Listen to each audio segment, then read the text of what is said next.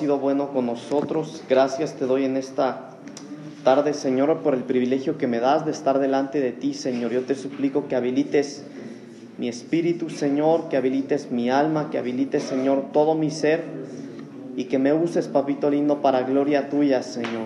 Yo te suplico que envíes sobre nosotros tu palabra, Señor, que venga a ser una palabra desde tu corazón, Señor. Tú conoces la vida de cada uno de nosotros.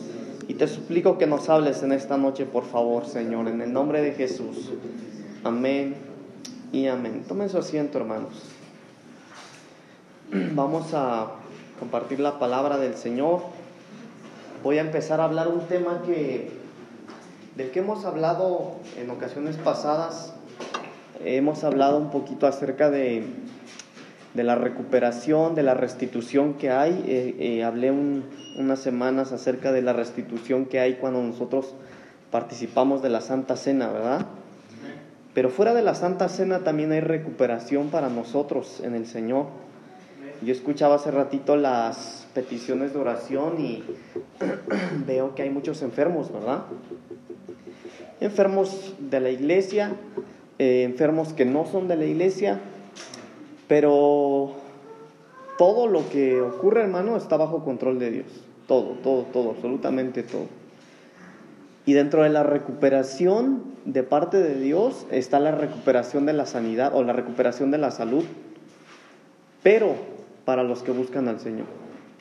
Por eso el mensaje principal, hermano, yo siempre le he dicho, aquí podemos pedir oración por todo mundo para que el Señor sane a alguien, pero si ese alguien no está buscando de Dios, Dios no interviene, hermanos.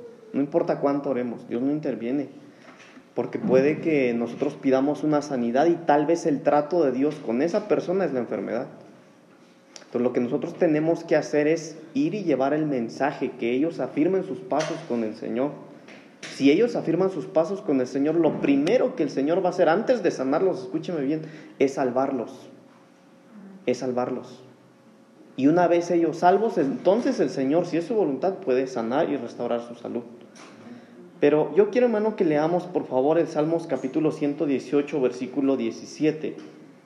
Salmos 118, versículo 17. Y le digo esto, hermano, no para desanimarlos, ustedes tienen familiares enfermos que no son cristianos, sino para que usted sepa qué hacer, ¿sale? Más que eh, eh, orar y, y no es mal orar, si eso es buenísimo, hermano, es un arma para nosotros. Pero si nosotros oramos pidiéndole sanidad al Señor y ese alguien no está buscando a Dios, Dios no va a intervenir, hermano. Entonces oramos en vano. Por eso nosotros necesitamos saber qué hacer. Lo primero que tenemos que hacer es que ellos acepten a Cristo en su corazón. Salmo 118, versículo 17. Este versículo está cortito, hermano, muy cortito. Dice la palabra del Señor. Póngase de pie, hermano. Vamos a leerlo todos juntos. Salmos capítulo 118 versículo 17. Dice la palabra del Señor, no moriré, sino que viviré y contaré las obras de Jehová. Una vez más, no moriré, sino que viviré y contaré las obras de Jehová. Tome su asiento, hermano. Miren, este versículo para nosotros es una promesa del Señor. Nosotros eh, a principios del año 2019, no, 2020, esto estamos en el 21, ¿va? A principios del año 2020, hermanos, cuando estaba empezando todo esto de la pandemia, nosotros recibimos una palabra del Señor acá en esta iglesia, que nadie de la casa iba a morir, nadie. Y hasta ahorita ha sido así. Y no es por lo bueno que somos, hermano, es por lo que Él es. Es porque esa es la promesa del Señor con nosotros. Y ahora más que nunca nosotros tenemos que tener fe, hermano. Ahora más que nunca nosotros tenemos que tener eh, firmeza y tener bien, hermano, claras nuestras condiciones, nuestras eh, convicciones, en lo que creemos, en lo que somos para el Señor. Entonces, mire lo que dice este versículo, yo no moriré, sino que viviré y contaré las obras del Señor. También en distintas ocasiones yo le he dicho, Dios no va a sanar a nadie para que ese alguien siga en el mundo. No, eso no va a pasar. No va a pasar. Escúchelo una vez más, hermanos. Dios no va a sanar a nadie para que ese alguien siga en el mundo. Eso no va a ocurrir. Por eso, si nosotros queremos que Dios sane a alguien, tenemos que ser claros con el mensaje y decirle, ¿quieres que Dios te sane? Dios puede, pero Dios te va a sanar si tú te dedicas para Él. Si no, no. Punto. No hay más que hablar. Y nosotros, hermanos, necesitamos en este último tiempo, mire, yo sé que estoy siendo muy, muy claro con el mensaje, ¿verdad? Y hasta suena un poquito grosero tal vez, pero es que estamos en este punto, hermano, en el que nosotros tenemos que ser sabios, ser prudentes y ser claros con la palabra también. La pandemia lleva 14 meses. Ya pasaron 14 meses que empezó esta pandemia y se regó, hermano, en todo el mundo, literalmente en todo el mundo. Es rara la ciudad en donde no hay contagiados, pero hay muertos donde quiera. Pero usted y yo seguimos vivos. Y eso, hermano, no es, repito una vez más, por lo bueno que seamos, no, no tiene que ver con nosotros ahora, sino más bien tiene que ver con el Señor. Mire, le lanzo dos preguntas. Número uno, pregunta número uno, ¿por qué, hermano? ¿Por qué habiendo tantos muertos usted por qué tiene vida? Segunda pregunta, ¿para qué sigue teniendo vida? Ahora, porque le digo, hermano, todo, todo está bajo control del Señor. A los que aman al Señor, dice Romanos 8:28, a los que amamos al Señor, todas las cosas nos ayudan a bien. Todas, hermanos. Aunque nos enfermemos de COVID, nos ayuda bien. Eso dice el Señor. Eso dice que a los que le amamos todo nos ayuda bien. ¿Cuántos ya se enfermaron de COVID? Sin pena, hermano. Yo ya me enfermé. Sí, varios, ya vemos varios, ¿no? Bueno, eso nos ayuda para bien. Eso. Y muchas otras cosas más. Pero si seguimos vivos, perdón hermano, ¿por qué seguimos vivos? ¿Y para qué tenemos la vida, hermano? ¿Para qué? ¿Por qué el Señor no le ha placido llevarnos a través de esta pandemia? ¿Por qué, hermano? Eso es lo que nosotros tendríamos que estar reflexionando en estos tiempos. Y le decía yo hace un momento, hermano, pero esto no tiene que ver más con nosotros ahora, sino tiene que ver más con Él. Y nosotros, hermano, tenemos que entender ahorita que si el Señor nos está permitiendo aún vivir, es con un propósito. Aleluya. O déjeme cambiarlo un poquito. Es con muchos propósitos, no es con uno, con muchos propósitos. Aprendíamos hace unos meses, yo me aventé también, hermano, como tres o cuatro predicaciones aquí, de una serie de predicaciones, hablando en cuanto a la administración de la sanidad, ¿se acuerdan? Hablamos de las enfermedades del alma, las enfermedades de la carne, las enfermedades del espíritu y cómo es que se tenía que ministrar sanidad en cada una de esas áreas. Y aprendimos todo eso. Pero dentro de lo que aprendíamos, hermano, veíamos que la Biblia dice, el apóstol Pablo, hermano, dice que para que teníamos que prepararnos y teníamos que ser restaurados, hermanos, en nuestro ser integral. En otras palabras, nosotros tendríamos que estar bien en el espíritu, en el alma y en el cuerpo para la venida de Cristo. Pues tenemos que estar sanos. Eso lo dice la Biblia, hermano. Mire, si no me equivoco, eso lo dice en Tesalonicenses capítulo 5, no recuerdo el versículo, pero si no me equivoco es el 23, si es el 23, Primera de Tesalonicenses capítulo 5, versículo 23, mire, y el, y el mismo Dios de paz os santifique por completo. Eso, esa palabra, hermano, os santifique por completo, quiere decir que el apóstol Pablo, mire, el apóstol está pidiéndole al Señor que perfeccione a la iglesia por completo y todo vuestro ser, espíritu, alma y cuerpo sea guardado irreprensible, sin mancha, hermano, íntegro, puro para la venida de nuestro Señor Jesucristo. Entonces, dentro de toda la restauración, hermano, ya hablamos un poquito acerca de la restauración que hay en la administración de la Santa Cena, pero a veces, hermano, aún fuera de la administración de la Santa Cena hay restauraciones, muchas restauraciones del Señor. Y quiero empezar a hablar de eso. Hoy no vamos a terminar el tema, por supuesto, porque hay mucho que hablar. Pero Job, hermano, es un ejemplo claro, clarísimo de lo que se puede perder y de lo, y de lo que se recupera o de lo que recuperamos los que estamos en Dios. De modo que si alguno está en Cristo, dice la Biblia, nueva criatura es. Las cosas viejas pasaron y aquí todas son hechas nuevas. Pero mire cómo empieza el versículo. De modo que si alguno está en Cristo. Esto es para los que estamos en Cristo. No es para los de afuera, esto es para los que estamos dentro. Entonces las recuperaciones, hermano, por eso le digo, las recuperaciones no son para los de afuera, hermano. Y no porque Dios no pueda o no quiera hacer nada por ellos. Dios quiere. Pero Cristo no murió en la cruz para sanar gente, Él murió en la cruz para salvarlos primero. Y la prioridad es que la gente sea salva. Por eso nuestro mensaje, hermanos amados, tiene que ser ese ahora. Acepta a Cristo en tu corazón. Si tú lo aceptas, entonces el Señor puede hacer tantas cosas y milagros en ti. Pero vamos rápidamente, hermanos, al libro de Job, capítulo 1. Porque cuando nosotros empezamos a leer el libro de Job, nos encontramos con un hombre que era próspero, que, que, que, era un buen hombre, que tenía integridad, que tenía tantas cosas, hermano, pero que las perdió. Quiero pedirle por favor a mi hermano Goyo que me lea Job Primero mi hermano José Luis, que me lea Job capítulo 1, versículos 1 al 5. Y después que el hermano Goyo lea, por favor, ahí mismo Job capítulo 1 del 14 al 22. Pero hermanos, miren, yo solo les voy a pedir a los hermanos que lean esto por cuestión del tiempo, porque si no, no voy a predicar nada. Pero ustedes en su casita lea el libro de Job. Cuando usted empieza a leer el libro de Job, usted empieza a encontrarse a un personaje, hermano, que tenía muchas cosas, que tenía demasiadas cosas, y no solo cosas materiales, sino cosas espirituales. Era un hombre recto, era un hombre íntegro, tenía mucho. Vamos a, empezar, hermano, por favor. Job 1, del 1 al 5. Dice, hubo en tierra de un llamado Job, y era este hombre perfecto temeroso de Dios y apartado del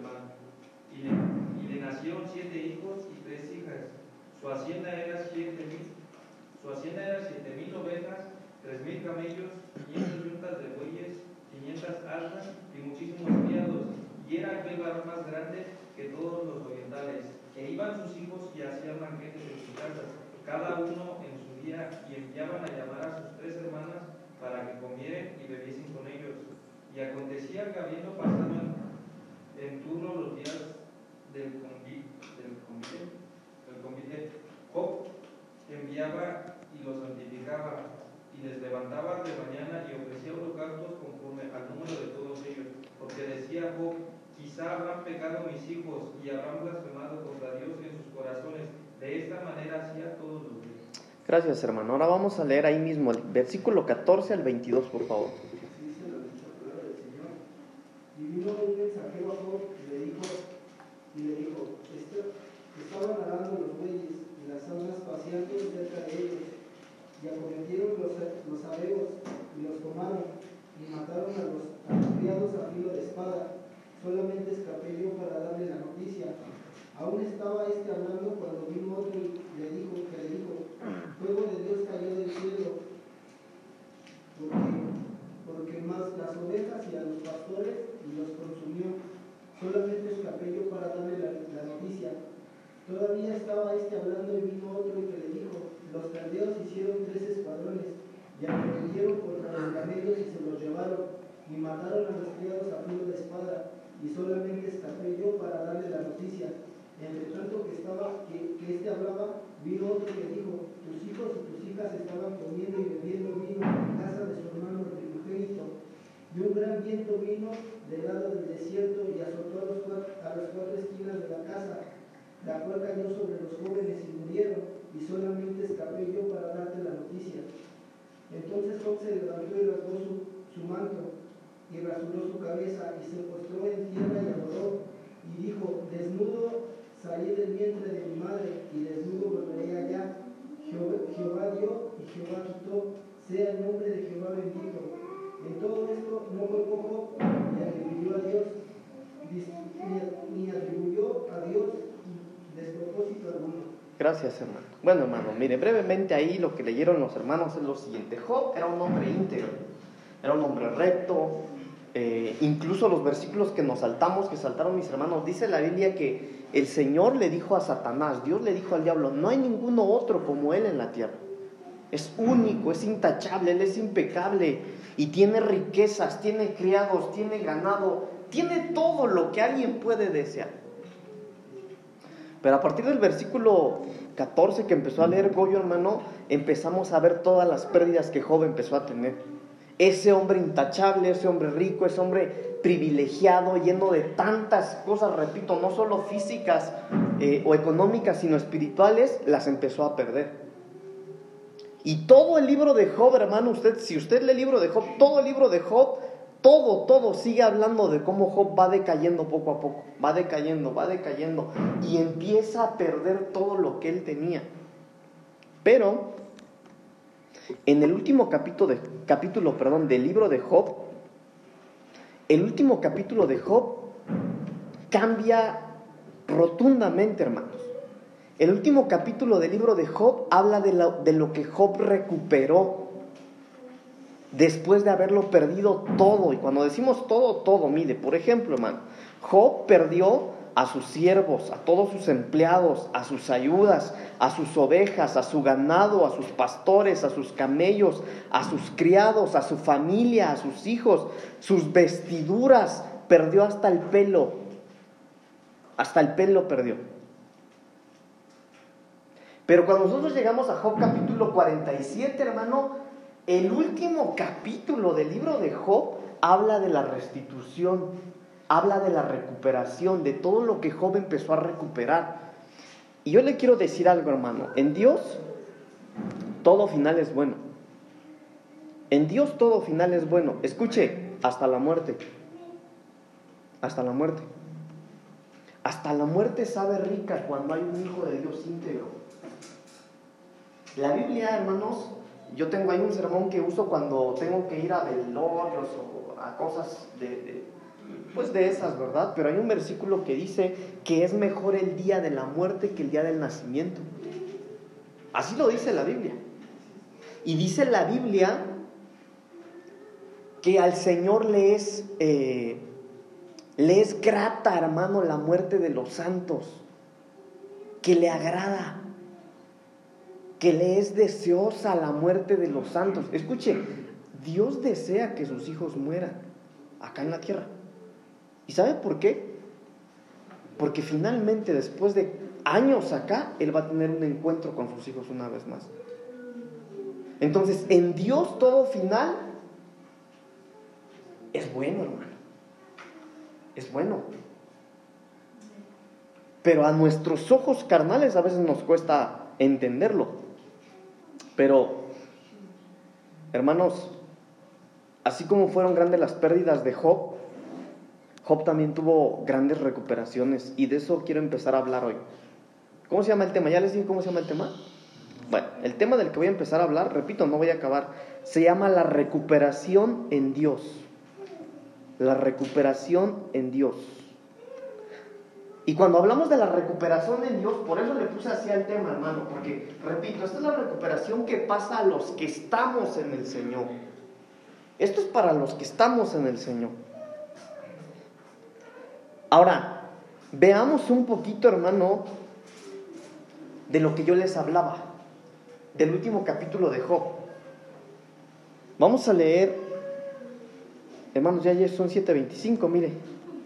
Ok, vamos a leer desde el versículo 5 dice, de oídas te había oído, Job 42, el último capítulo, Job 42, voy a leer del 5 en adelante. De oídas te había oído, mas ahora mis ojos te ven. Por tanto me aborrezco y me arrepiento en polvo y ceniza. Y aconteció que después que habló Jehová estas palabras a Job, Jehová dijo a Elifaz temanita, mi ira se encendió contra ti y tus dos compañeros, porque no habéis hablado de mí lo recto como mi siervo Job. Ahora pues tomaos siete becerros y siete carneros, e id a mi siervo Job y ofreced holocausto por vosotros, y mi siervo Job orará por vosotros, porque de cierto a él atenderé para no trataros afrentosamente, por cuanto no habéis hablado de mí con rectitud como mi siervo Job. Fueron pues Elifaz, Temanita, Bildad, Suita, Isofar, Naamatita, e hicieron como Jehová les dijo y Jehová aceptó la oración de Job. Y el versículo 10 dice, y quitó Jehová la aflicción de Job cuando él hubo orado por sus amigos, y aumentó el doble todas las cosas que habían sido de Job, y vinieron a él todos sus hermanos y todas sus hermanas y todos los que antes le habían conocido, y comieron con él pan en su casa, y se condolieron de él y le consolaron de todo aquel mal que Jehová había traído sobre él, y cada uno de ellos le dio una pieza de dinero y un anillo de oro. Y bendijo Jehová el postrer estado de Job más que el primero, porque tuvo catorce mil ovejas, seis mil camellos, mil yuntas de bueyes y mil asnas. Y tuvo siete hijos y tres hijas. Llamó el nombre de la primera Gemima, el de la segunda Cesia y el de la tercera Kerenjapuc. Y no había mujeres tan hermosas como las hijas de Job en toda la tierra y les dio su padre herencia entre sus hermanos. Después de esto vivió Job 140 años y vio a sus hijos y a los hijos de sus hijos hasta la cuarta generación. Y murió Job viejo y lleno de días. Bueno, si usted lo lee con calma en su casa, hermano, va a entender todo lo que voy a empezar a hablarle. Pero Job sufrió una pérdida total. Job, hermano, la Biblia lo empezó describiendo como un hombre íntegro, como un hombre recto, como un hombre intachable. Y en las palabras de Dios Padre, no de Jesucristo, no del Espíritu Santo, en las palabras de Jehová, Él dijo que no había otro como Él. Pero sufrió pérdidas totales. Y en el capítulo 42, hermano, Él encontró una recuperación total. Por ejemplo, empecemos. En el versículo 5 del capítulo 42, lo primero que recuperó, mire, atrás hermano, y me estoy adelantando, pero si usted lee del 1 al 5, ahí hay recuperaciones, pero voy a empezar desde esta. En el versículo 5 dice, de oídas te había oído, mas ahora mis ojos te ven.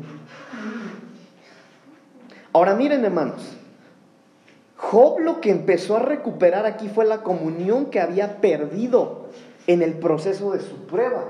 Porque cuando nosotros vivimos en las pruebas, hermano, en los procesos de las pruebas hay pérdidas. Las pruebas no son fáciles, pero son necesarias.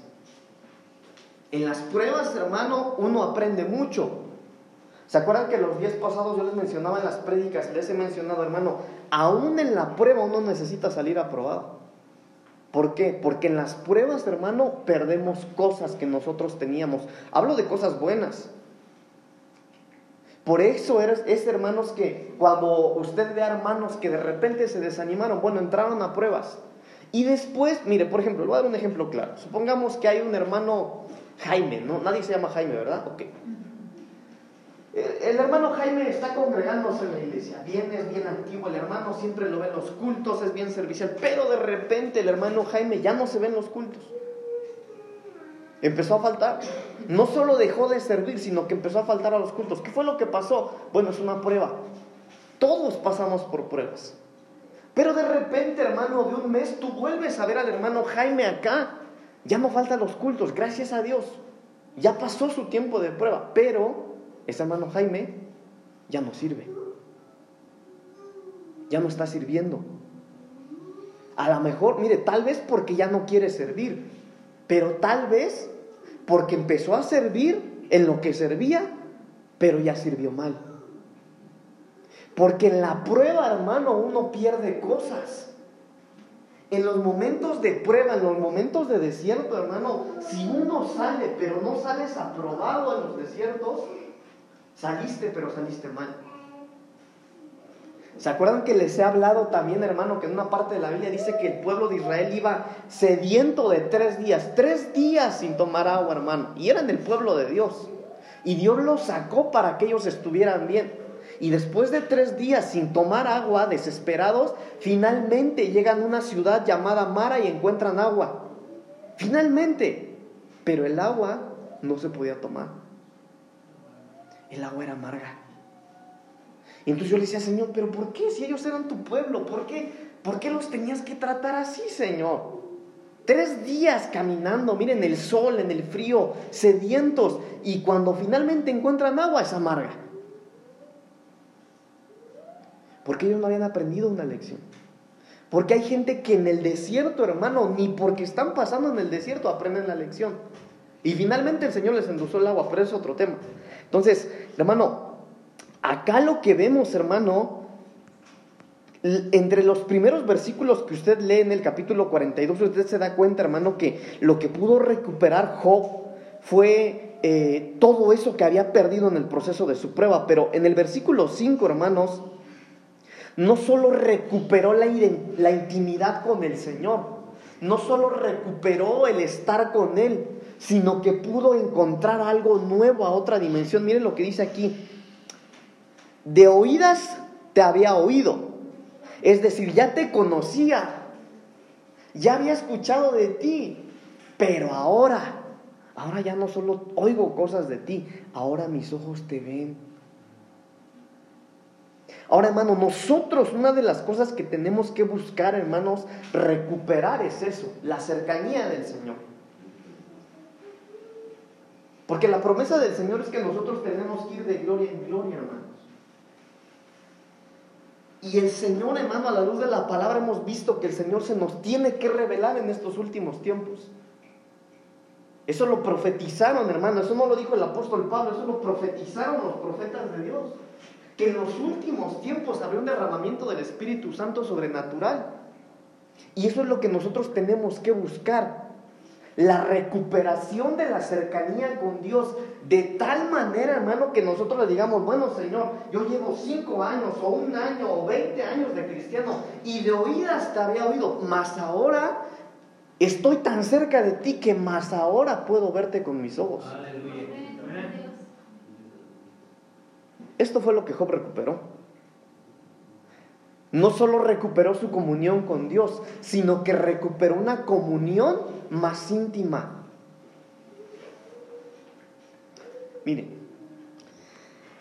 espero de verdad que el Señor nos hable en esta noche, hermana, lo poquito que nos resta. ¿Cómo empieza la recuperación, pastor? La recuperación empieza con el arrepentimiento. Ahí empieza la recuperación de alguien. Nadie puede recuperar, hermano, algo que perdió.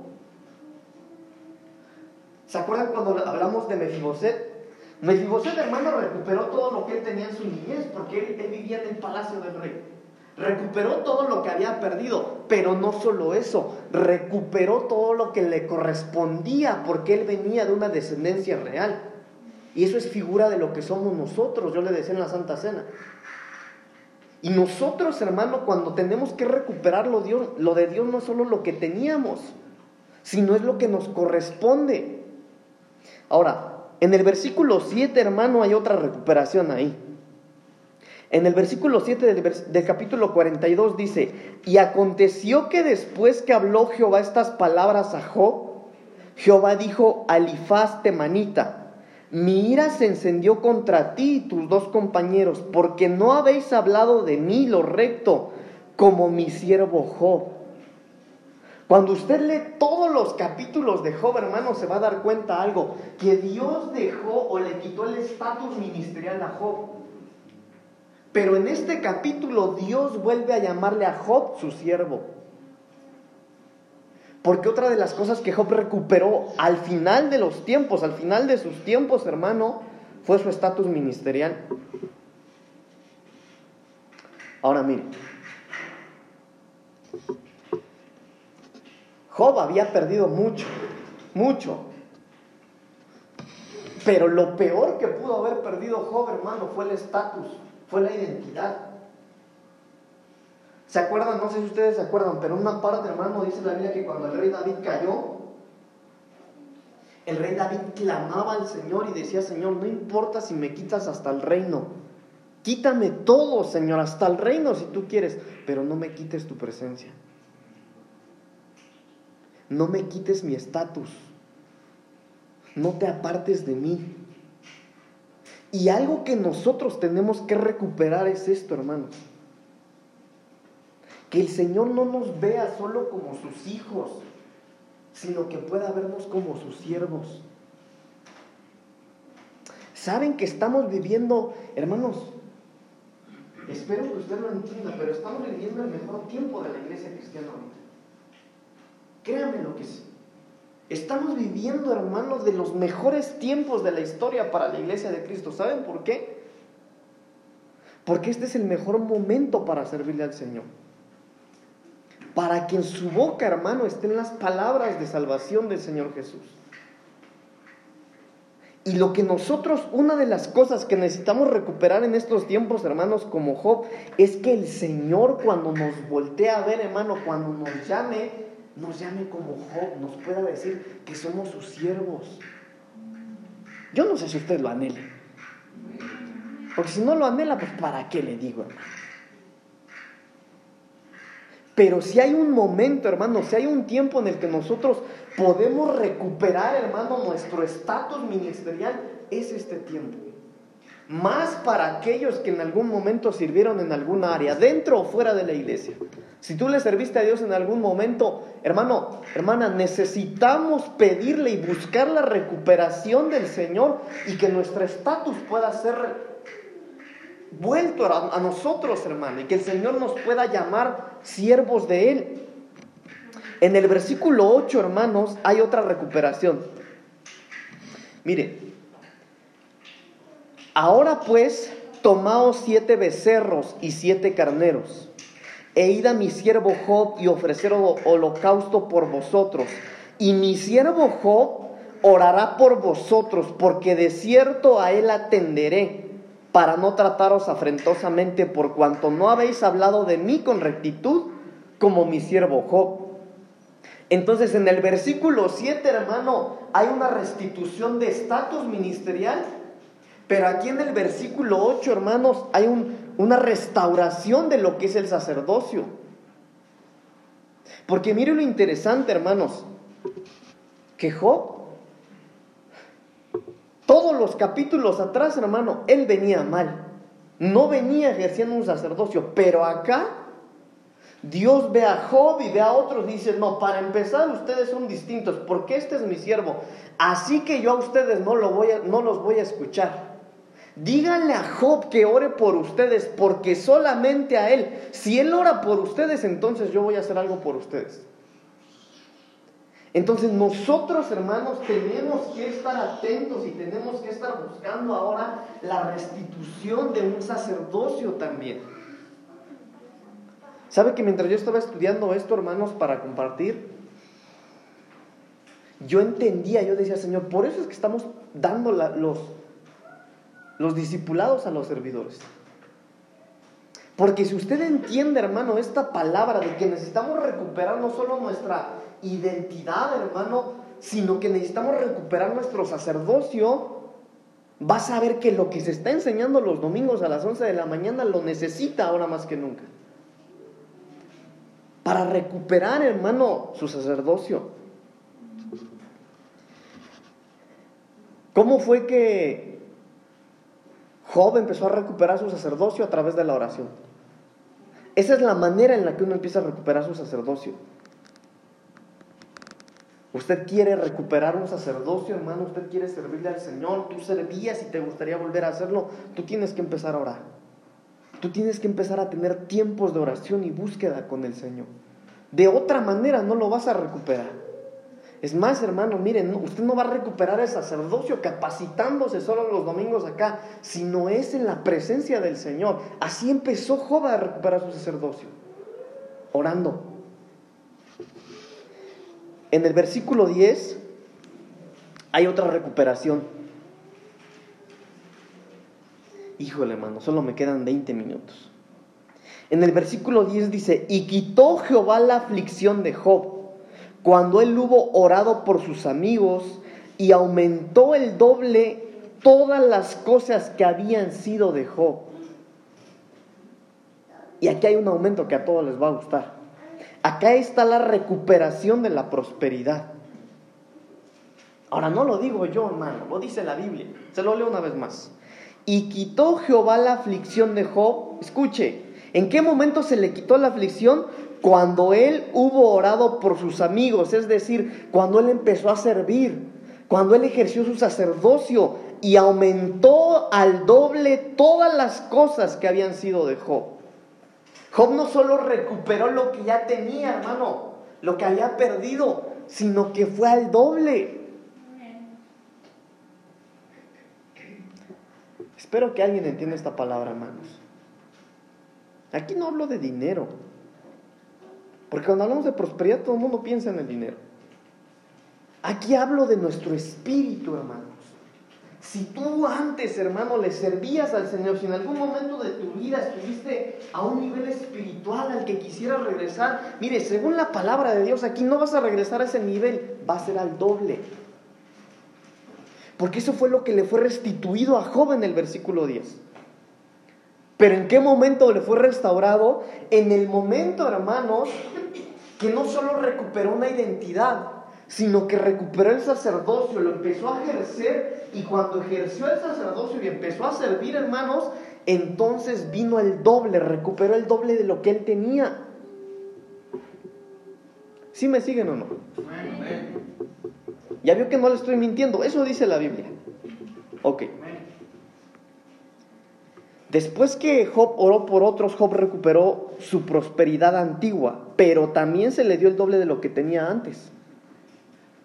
Ok, miren, en el versículo 12, ahí hay otra recuperación.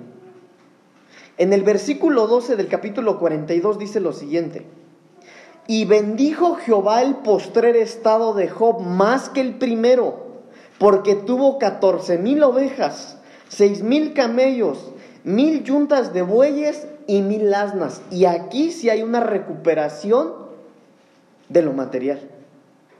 Aquí sí, la primera no. La primera es espiritual, pero la segunda ya es material. Hermanos, porque nosotros podemos vivir bien. Y cuando le hablo de vivir bien, hermano, yo no le estoy hablando, mire, entendámoslo por favor de la mejor manera. Yo no le estoy diciendo, Dios nos va a hacer ricos, hermano, y vas a ser un, mega empresario. Y... No, no, no, yo le estoy hablando, hermano. Mire, no que Dios no pueda hacer eso, sino que Dios sí quiere bendecir a su pueblo. Porque Dios bendice a su pueblo, hermanos. Dios bendice a los suyos. Entonces, primero recuperó la prosperidad espiritual. Pero acá en el versículo 12 hay una recuperación también, hermanos, de la recuperación material. Hay una recuperación material. Y fue mayor, dice la Biblia también, que fue mayor a la primera que él tenía. ¿Cuántos quieren eso? De verdad, con fe. ¿Cuántos quieren eso? Sí, dos. Nada más dos. Esto es con fe, hermano. Esa es la palabra de Dios. Eso no, no me lo estoy inventando, hermano, eso dice la Biblia. En el versículo 13 al 15, hermano, hay otra recuperación ahí. Y tuvo siete hijos y tres hijas. Llamó el nombre de la primera Gemima, el de la segunda Cesia y el de la tercera Kerenjapuk. Y no había mujeres tan hermosas como las hijas de Job en toda la tierra. Y les dio su padre herencia entre sus hermanos. Ahora miren hermanos. Aquí hay mucho que hablar, pero ya no puedo. Pero acá, hermano, está la recuperación de los hijos perdidos. Aquí está la, la recuperación de los hijos pródigos. Es decir, aquí está la recuperación para todos los que han estado fuera de casa, hermano, que han andado perdidos. Mire, por ejemplo, algunos están en la iglesia y no faltan a los cultos, pero espiritualmente son hijos pródigos. Porque aunque vienen, pastor, yo vengo acá y no entiendo nada de la predicación. Yo veo que todos sienten, los veo llorar, los veo que hasta danzan en la alabanza. Yo no siento nada acá. Bueno, tu condición es de hijo pródigo. ¿Por qué no estás comiendo?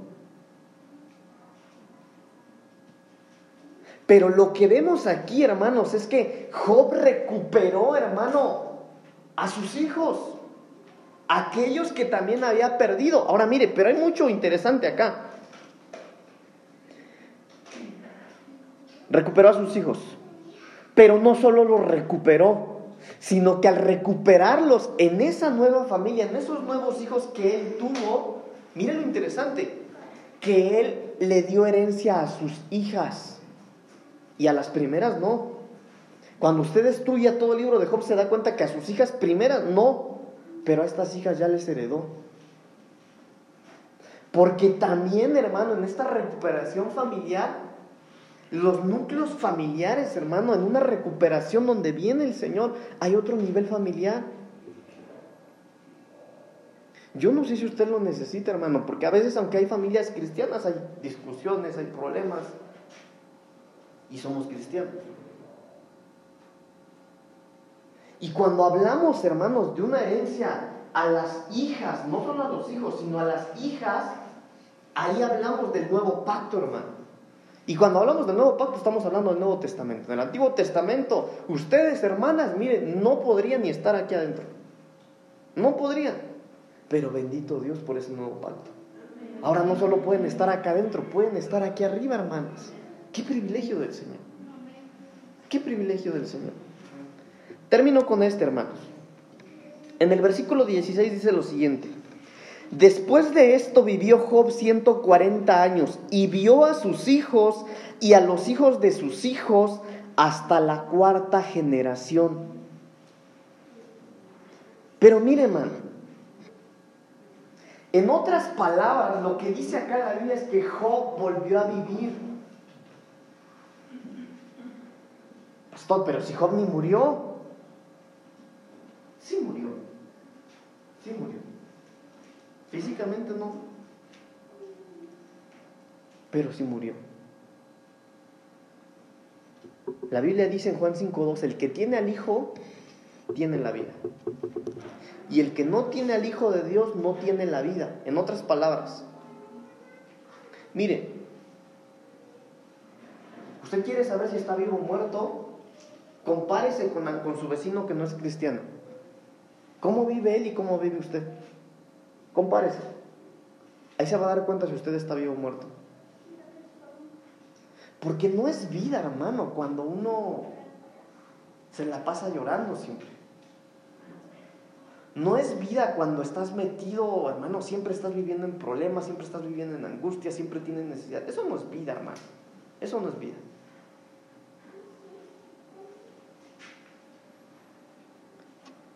Entonces aquí Job sí volvió a vivir, pero a vivir bien, a disfrutar sus días, viendo crecer a sus nietos, a sus bisnietos.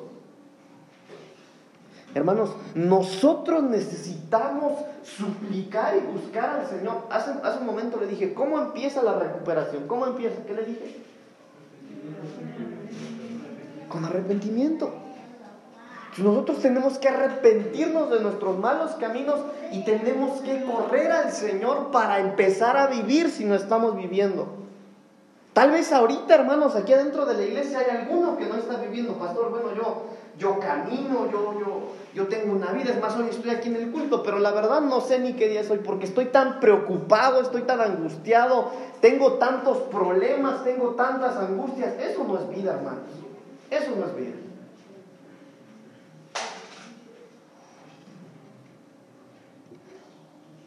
El que tiene al Hijo tiene la vida. Primera de Juan 5:12. El que no tiene al Hijo de Dios no tiene la vida. Nosotros tenemos que apegarnos, hermano, al Señor cada día más. Yo vi una frase en internet que decía, antes de morir, cerciórate de haber vivido. ¿Sabe, ¿Sabe que cuando yo leí esa frase dije, qué impresionante?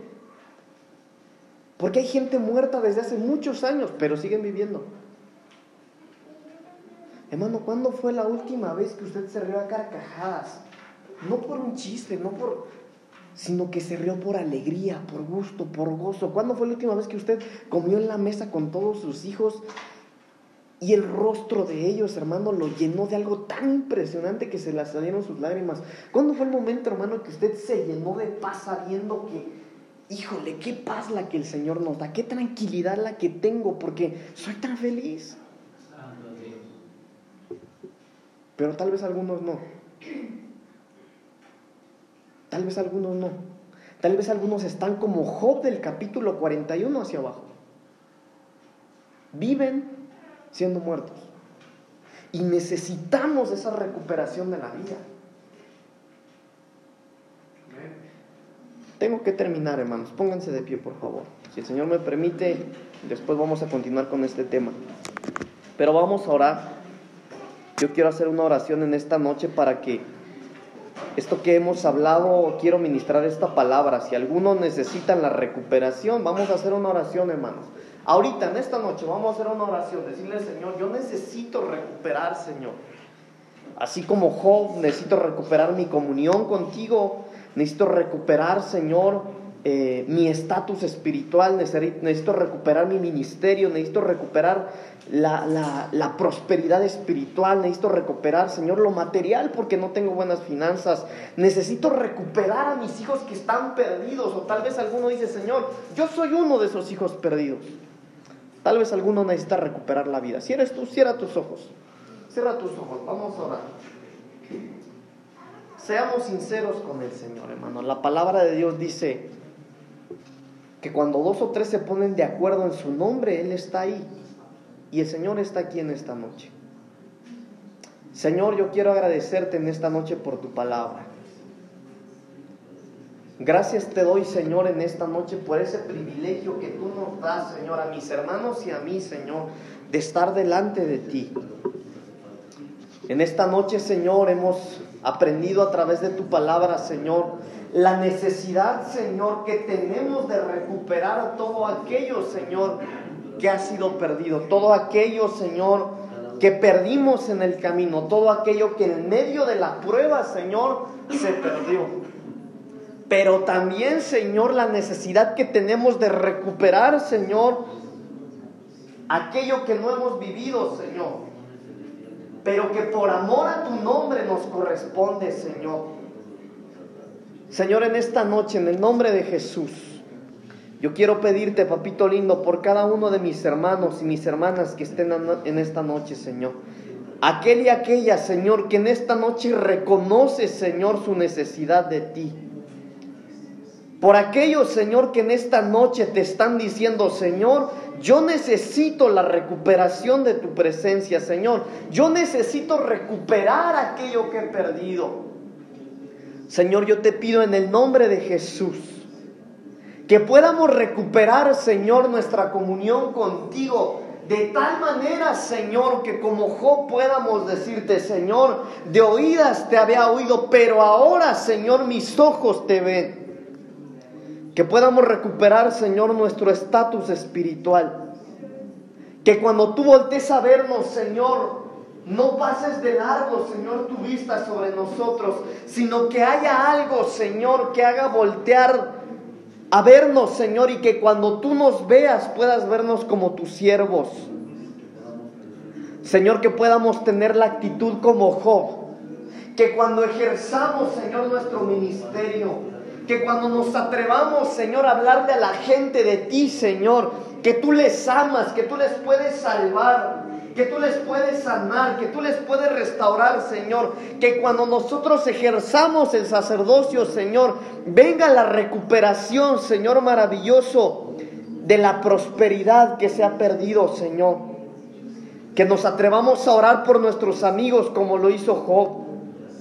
Señor, yo te pido en esta noche por la recuperación de las necesidades espirituales, Señor, por aquellos que se gestan su corazón, Señor, servirte a través de la enseñanza, a través de la predicación, a través de la alabanza, Señor, a través del evangelismo, de alguna manera, Señor, para todos aquellos que se ha gestado en su corazón, Señor, el deseo de servirte, Señor. Te suplico, Señor, que traigas sobre nosotros la recuperación, Señor, de lo espiritual y de lo material, por favor. Te pido, Señor, en esta noche por la restauración de los hijos perdidos, por aquellos hijos, Señor, que de pequeños estaban tal vez dentro de la iglesia, pero que ahora, Señor, se han alejado tanto. Por la recuperación, Señor, de algunos, Señor, que en esta noche pudiera estar en este lugar, Señor, pero en una condición de un hijo pródigo, Señor, que no siente nada, Señor, que no entiende nada, que le cuesta, Señor, pero que sí quiere entender, pero que si quiere sentir, que si quiere cambiar, Señor, en el nombre de Jesús. Trae, Señor, empieza ahora, Padre, en el nombre de Jesús. Que tu Espíritu Santo empiece a partir de ahora, Señor, el milagro del nuevo nacimiento dentro de su corazón, Señor, por favor. Papito lindo, te pido por la recuperación de la vida, Señor. En el nombre de Jesús, Señor. Con la autoridad que tú nos has dado, Señor, echamos fuera, Señor, todo pensamiento de suicidio, Señor. Todo pensamiento de quitarse la vida, Señor, en el nombre de Jesús. Lo echamos fuera ahora, Señor, por el poder de tu palabra. Que tú vengas, Señor, y y tu Espíritu Santo, Señor, todos los días, Señor, se geste dentro de nosotros el deseo, Señor, de vivir, el deseo de bendecir nuestro presente, Señor, de quitar el lamento de nuestra boca, de quitar la queja de nuestra boca, Señor, sabiendo que tú nos vas a proveer, sabiendo, Señor, que todo, absolutamente todo, Señor, tú lo provees, que tú ves por los tuyos, Señor. En el nombre de Jesús, Señor, yo te pido, por favor, que tú nos permitas vivir antes de partir de esta tierra, Señor. Para aquellos que han dejado de sonreír, para aquellos, Señor, que ha pasado mucho tiempo, Señor, y no hayan paz en su corazón. Que al arrepentirte, Señor, que al arrepentirse y buscar tu rostro, Señor, tú puedas ser hallado para cada uno de nosotros, por favor. En el nombre de Jesús. Amén y amén. Vamos a orar por nuestra ofrenda, hermanos, y para despedirnos, por favor. Señor, gracias